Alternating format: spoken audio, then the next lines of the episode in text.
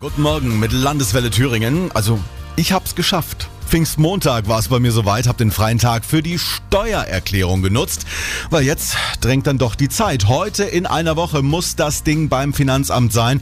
Und da wir nicht wollen, dass Sie jetzt hektische Schweißperlen auf der Stirn haben, lassen wir uns mal erklären, wie wir die Last-Minute-Steuererklärung noch hinkriegen. Doro Hedrich aus der Landeswelle Redaktion, was hast äh, du da für Tipps für uns?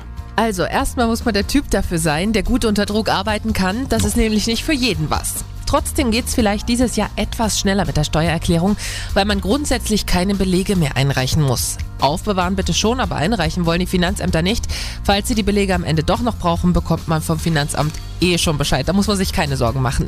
Wenn man einen Steuerberater hat, dann fällt der Zeitdruck jetzt eh flach, denn mit Steuerberater kann man die Erklärung auch im gesamten laufenden Jahr abgeben. Was sollte ich in der Steuererklärung auf keinen Fall vergessen? Zum Beispiel die Kosten vom Hundefriseur oder wenn jemand auf den eigenen Hund zu Hause aufgepasst hat, als man selbst im Urlaub war. Denn man kann die Betreuung und Pflege seines Haustieres von der Steuer absetzen. Da gelten natürlich auch bestimmte Voraussetzungen, aber es zählt unter haushaltsnahe Dienstleistungen. Und wenn man wegen der Arbeit umgezogen ist, dann können die Kosten für den Wohnungsmakler auch steuerlich geltend gemacht werden. Aber nur wenn sich der Weg zur Arbeit durch den Umzug deutlich verringert. Unter Umständen können auch die Beiträge für das Fitnessstudio abgesetzt werden.